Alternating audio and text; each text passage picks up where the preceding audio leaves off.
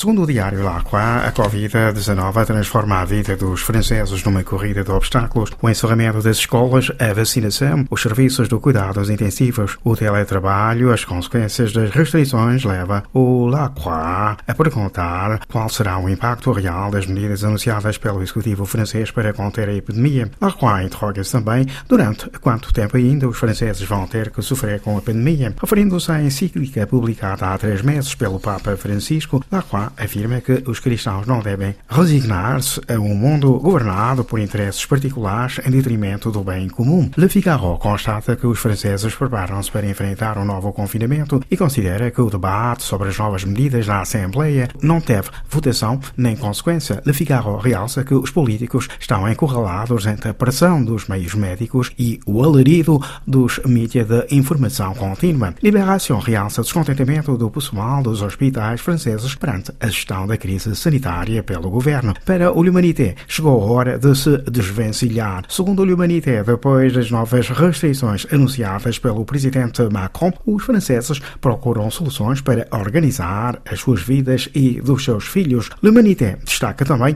a situação em Myanmar, onde Salai Maung Tain Shan, deputado e opositor à junta militar, declara ao jornal francês que se a ONU não fizer nada, eles tomarão medidas para se proteger contra a repressão. Referindo-se ao plano para a reconstrução das infraestruturas nos Estados Unidos, o Lacroix afirma que Joe Biden propôs um aumento histórico da fiscalidade das empresas, mas que ele terá que batalhar para fazer aprovar a medida pelo Senado norte-americano. Le Monde, por seu lado, destaca a escalada no Donbass ucraniano, onde, segundo o jornal, multiplicam-se as violações do cessar-fogo. Le Monde considera que a tensão aumenta entre a Rússia e a Ucrânia. Quanto ao Aujourd'hui en France, afirma que o internacional francês Kylian Mbappé é tentado pela saída do Paris Saint-Germain. O Paris Saint-Germain, que segundo o mesmo jornal, já efetuou uma proposta financeira ao jovem futebolista para que ele renove o contrato